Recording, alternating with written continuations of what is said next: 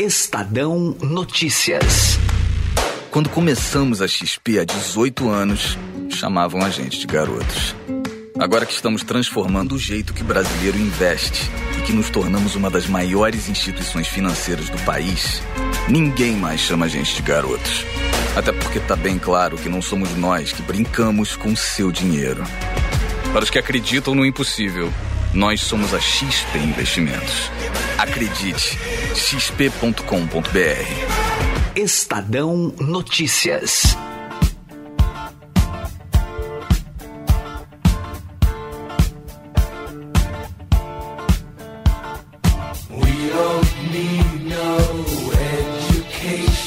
Integralmente culpa do PT, integralmente culpa dessa doutrinação esquerdófila sem compromisso com o ensino.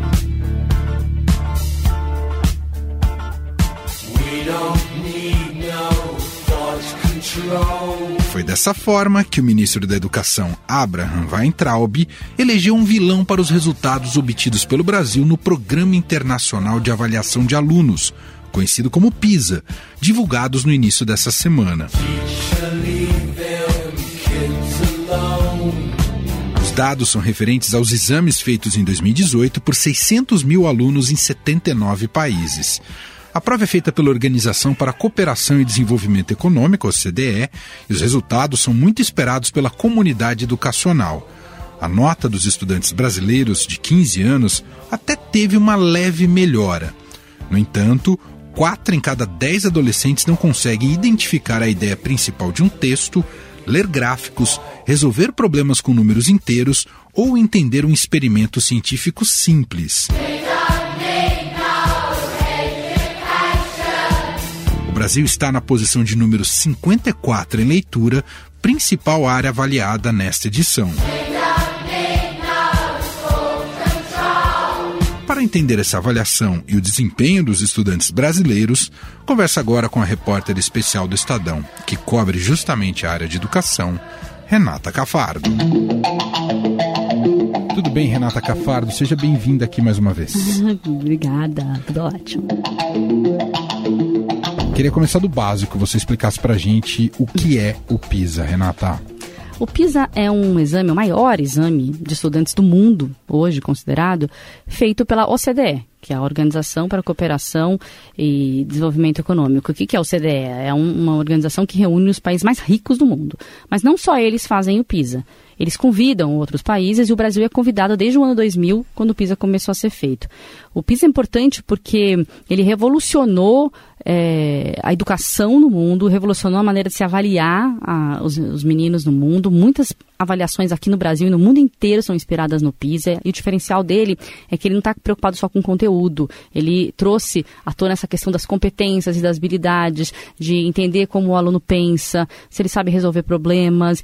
E hoje ele está avançando mais ainda. Ele, no, nos próximos PISA ele vai atrás de buscar empatia, por meio das provas, se isso existe, se, não, se isso não existe. Nessa prova desse ano já teve uma, um avanço que a leitura, que foi o, o foco desse PISA, né?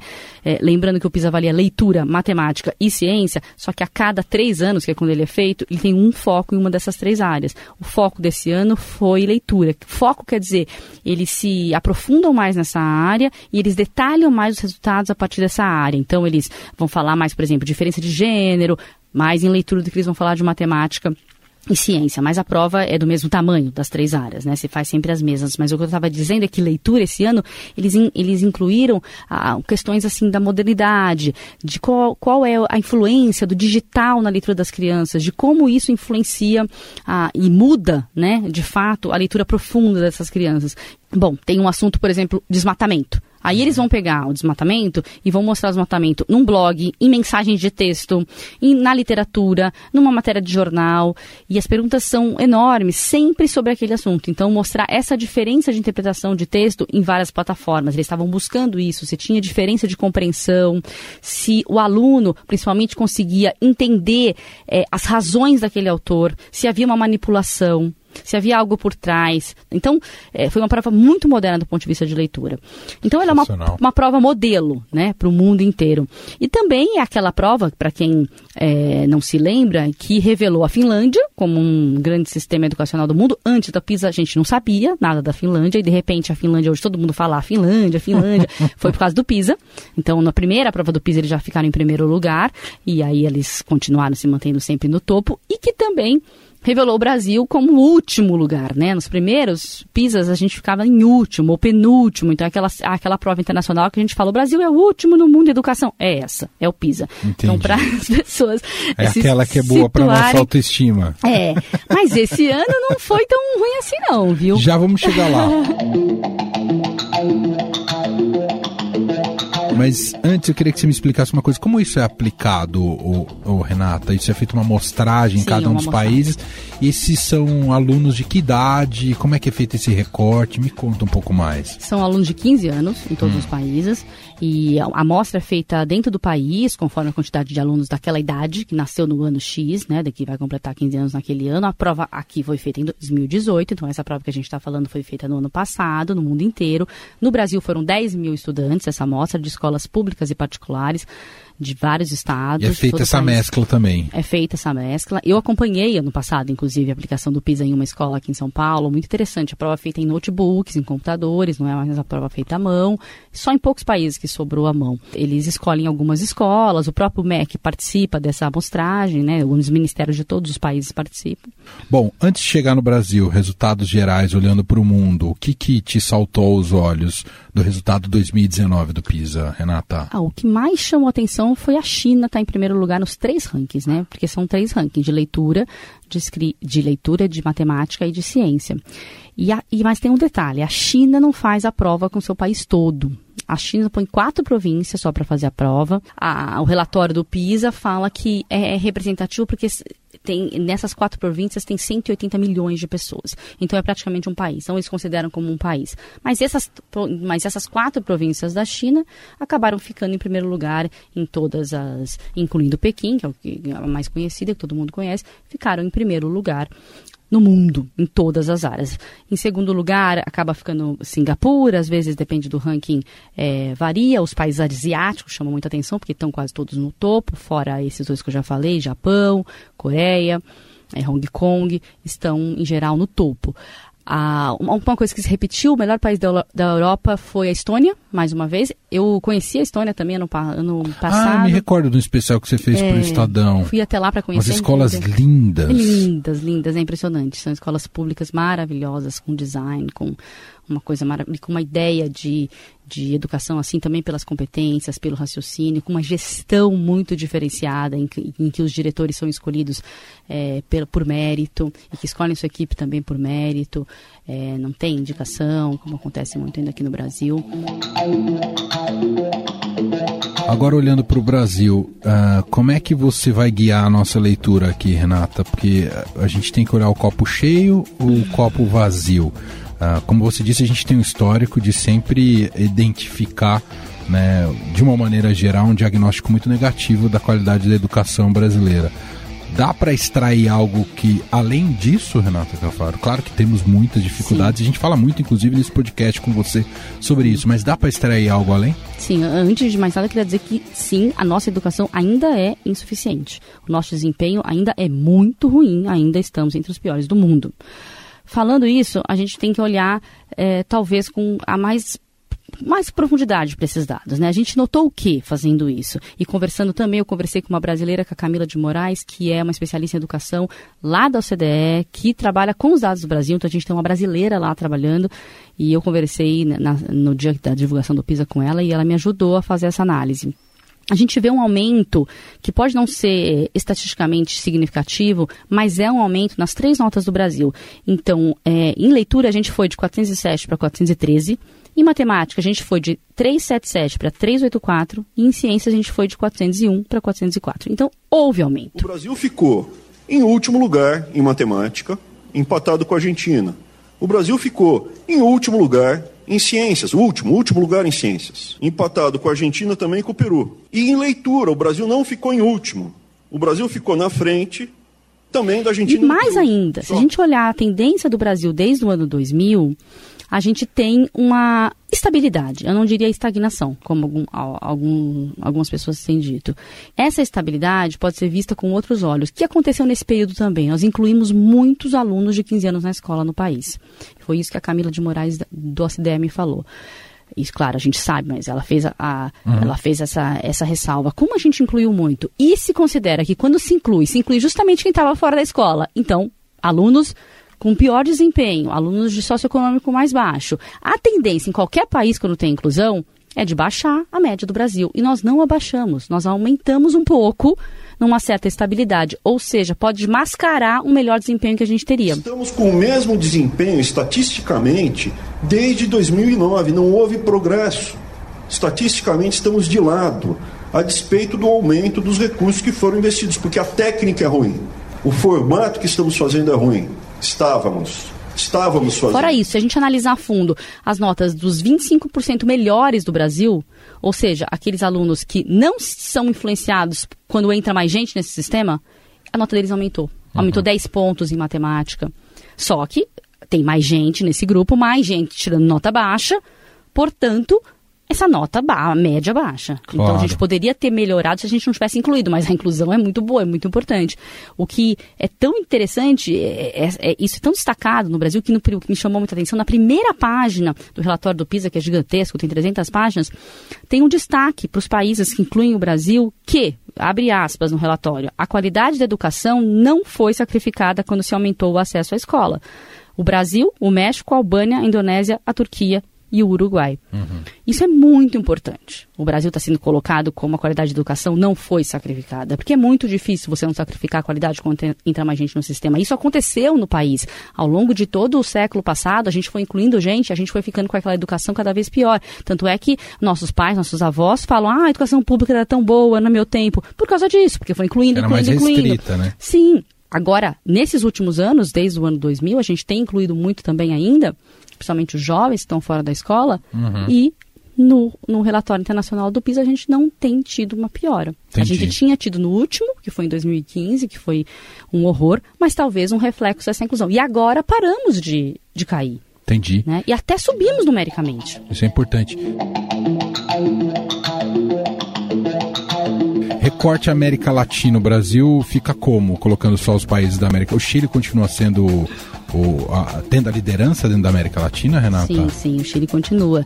E, mas caiu muito, viu, o Chile? É? O Chile teve, não foi tão bom o resultado, mas ele continua lá em cima. Na, no ranking de leitura, por exemplo, ele fica na posição 43, enquanto o Brasil está na posição 57. Agora, o ministro Abraham Weintraub tinha dito alguns dias antes que o Brasil seria o último país da América Latina nos rankings, o que não se comprovou. Não Pode ter sido inteligente do ponto de vista político dele, né? É. Você joga a expectativa lá embaixo, vem um pouquinho melhor, você já sai ganhando. É, não sei se ele queria ganhar ou perder nesse jogo, porque ele disse que o PT é, o, é ocupado é pelo PISA, né? É do PT e não do Bolsonaro, como foi insinuado nas chamadas. Integralmente culpa do PT integralmente culpa dessa doutrinação esquerdófila sem compromisso com o ensino. Não sei, não dá para interpretar por que, que, ele disse isso, se ele quis chamar atenção, porque essa informação realmente rodou e talvez as pessoas sequer estão vendo a informação correta agora e ficaram com aquela de que o Brasil foi o último. Mas quem está nos ouvindo vai entender que o Brasil não, não, foi, o último foi o último da América Latina. No ranking de leitura, que é o mais importante desse ano por causa do foco, tem cinco países da América Latina ainda abaixo do Brasil. A gente tem Colômbia, Argentina, Peru, República Dominicana e Panamá. São cinco países abaixo do Brasil ainda, que são latinos. Nos outros rankings todos de matemática e de ciência, também tem dois ou três, quatro países latinos. Em nenhum dos três rankings a gente ficou em último. Ficou em último, entendi. Então, isso é bom, porque o Peru e a Colômbia estavam se destacando, estavam uhum. crescendo. É, inclusive, só no ranking de leitura que a gente fica acima da Colômbia. Em, outro, em outros não. A Colômbia tem feito é, bastante investimento na área de educação. Então, mas a gente conseguiu na leitura estar tá acima.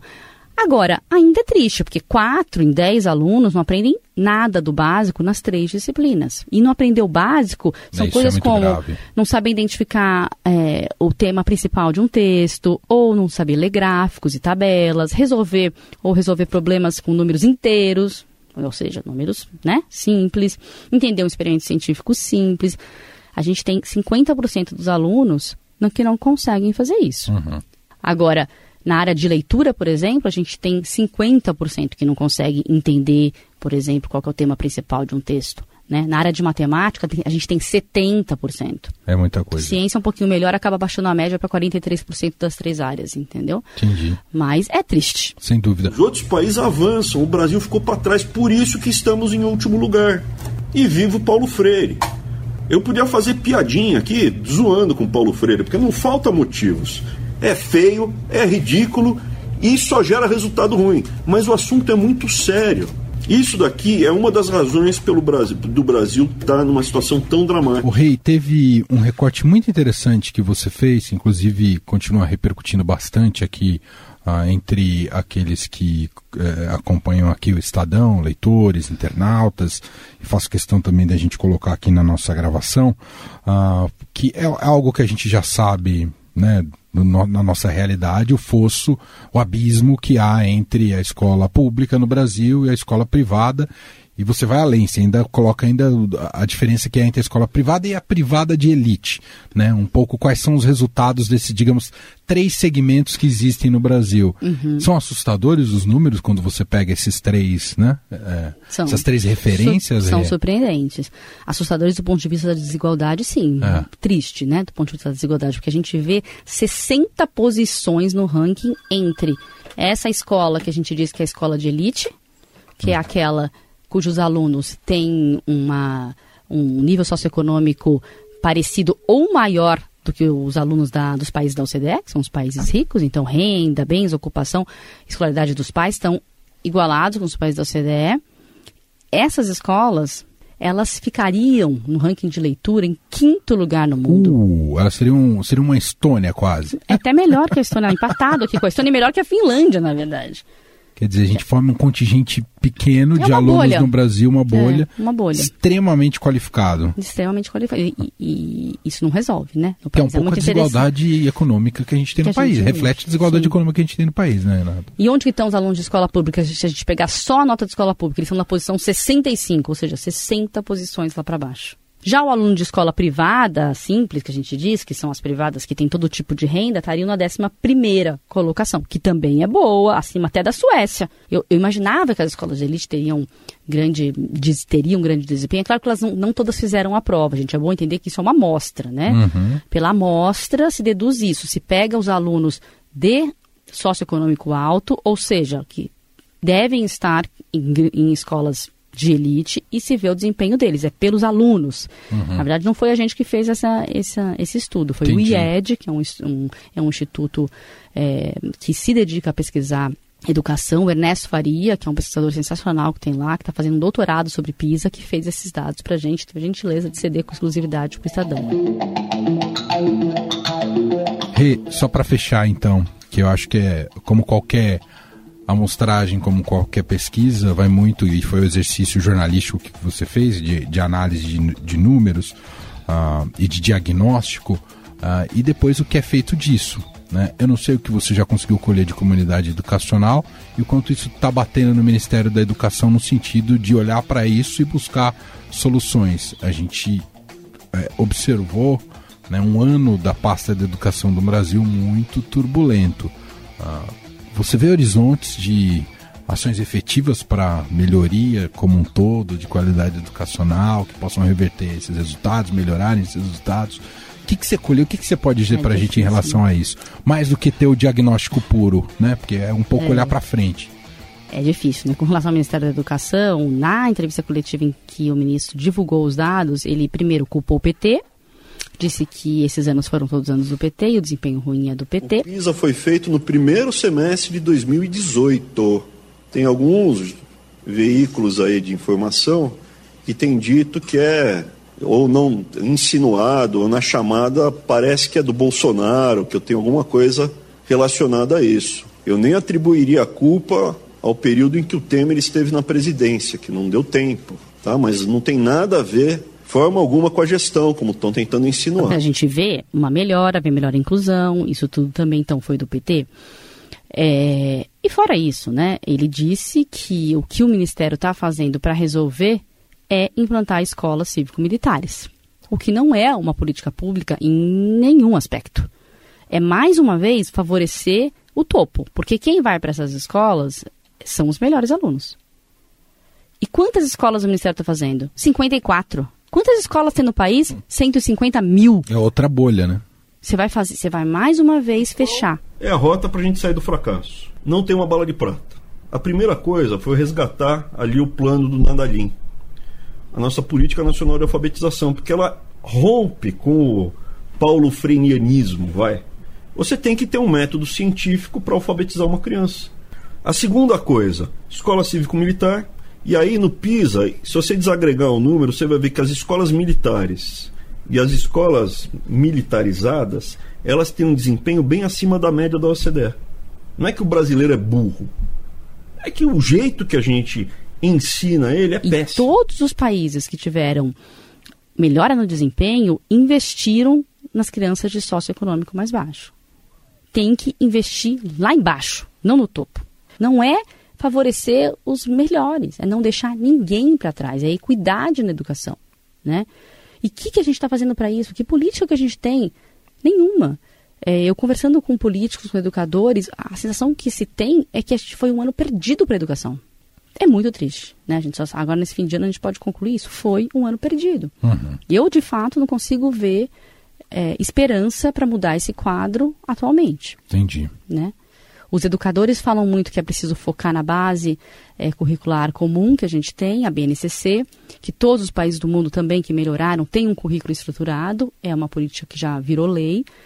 É, não houve nenhum tipo de estímulo à base durante todo esse ano. E o que, que é a base? São os currículos, é o currículo, né? Ela, ela dá as, o norte para os currículos da, da, das redes, cada rede faz o seu currículo, e a partir do seu currículo você organiza a sua escola, o que, que vai ser ensinado. E você faz avaliações conforme o currículo, livro didático conforme o currículo, formação de professores conforme o currículo. Se não houver o currículo, não, não tem como a gente organizar essa educação no país. O meu momento é de desânimo nesse, nesse, ao fim desse ano. Essa é Renata Cafardo, repórter especial, tem várias reportagens em cima dos números do PISA uh, no Estadão, no site do estadão.com.br. Uh, ah, a autoria, com a autoria da Renata Cafardo, que veio bater esse papo com a gente fechando a semana uh, e olhando para o PISA com como um todo e tendo essa possibilidade de fazer um balanço mais aprofundado e geral sobre esses dados. Obrigado mais uma vez, viu, Renata? Imagina, só lembrando que todas as matérias foram feitas também com a Isabela Palhares, a outra repórter aqui de educação é do jornal. Aí. Muito bom. Obrigado, Rei. Obrigada. Para concluir esse debate, essa discussão de hoje do podcast, pedimos também ao gerente de políticas educacionais do Todos pela Educação, Gabriel Correia, uma análise se é possível ter otimismo baseado nesses dados do PISA de que a educação brasileira pode ter um avanço a médio prazo. Fala, Gabriel! Quanto a ser otimista é, para mudanças futuras, por um lado, sim, porque a gente tem no Brasil experiências nacionais muito interessantes. É o caso do estado do Ceará, o estado de Pernambuco, do Espírito Santo, de Goiás, que vem avançando de forma interessante aí na educação nos últimos anos. Tem municípios importantes, é, com importantes avanços. Então, o município de Teresina é a capital mais pobre do país, tem o melhor nível de aprendizagem, tem feito um ótimo trabalho. Então, a gente tem bons casos nacionais. Os resultados das avaliações nacionais mostram que no ensino fundamental o Brasil está melhorando. É, agora, tem um desafio de tornar isso um, um avanço nacional. Mas isso é importante porque o Brasil não está em um cenário de terra arrasada como é, o ministro ou outras pessoas tentam, tentam colocar. Existe um processo também importante acontecendo em políticas públicas de educação. O Brasil está num processo de reforma curricular, de implementação da Base Nacional Comum Curricular, em que todas as redes de ensino do Brasil inteiro estão mudando seus currículos, seus materiais didáticos, suas avaliações. Então, existe um processo importante, interessante acontecendo. A própria reforma do ensino médio, é, que os estados é, têm que implementar a partir de agora, pode trazer bons frutos aí na qualidade da educação. Então, esse, esse é uma mensagem muito importante que a gente não está numa situação de terra arrasada, tem coisas boas acontecendo na educação. Por outro lado, a gente vê que o Brasil ainda não deu realmente o foco para o elemento mais importante para a qualidade da educação, que é o professor. E quando eu falo de dar foco no professor, é como que a gente é, profissionaliza essa profissão para que ela consiga atrair jovens de alto desempenho no ensino médio para a sala de aula, que a gente garanta uma formação acadêmica rigorosa durante o ensino superior, então prepare esses professores realmente para o exercício da docência dentro de sala de aula e durante a carreira dê uma estrutura é, de apoio profissional ao professor para que ele tenha todas as condições de fazer um bom trabalho em sala de aula. Além disso, é importante a gente citar que no Brasil a gente tem um grande desafio político a ser resolvido a nível municipal, estadual e federal. E falando de Ministério da Educação, a gente ainda não tem um ministério disposto a coordenar um processo de reformas, de mudanças na educação a nível nacional. Os estados e municípios precisam desse apoio do governo federal. A gente precisa de um ministério que olhe menos para o passado e tente identificar culpados e mais tente fazer um diagnóstico preciso da atual situação do Brasil, apresente um plano de ação e consiga executá-lo. Então a gente precisa de um MEC que faça política pública e não política eleitoral. E aí então a gente tem na educação, além de todo esse desafio técnico que eu falei, um desafio político a ser resolvido.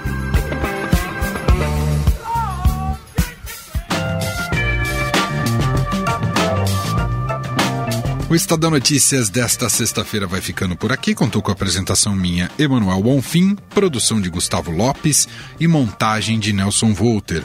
O diretor de jornalismo do Grupo Estado é João Fábio Caminoto. Para mandar sua sugestão ou quiser conversar aqui com a gente, mande um e-mail para podcast@estadão.com. Um abraço para você, um excelente fim de semana e até mais. Estadão Notícias.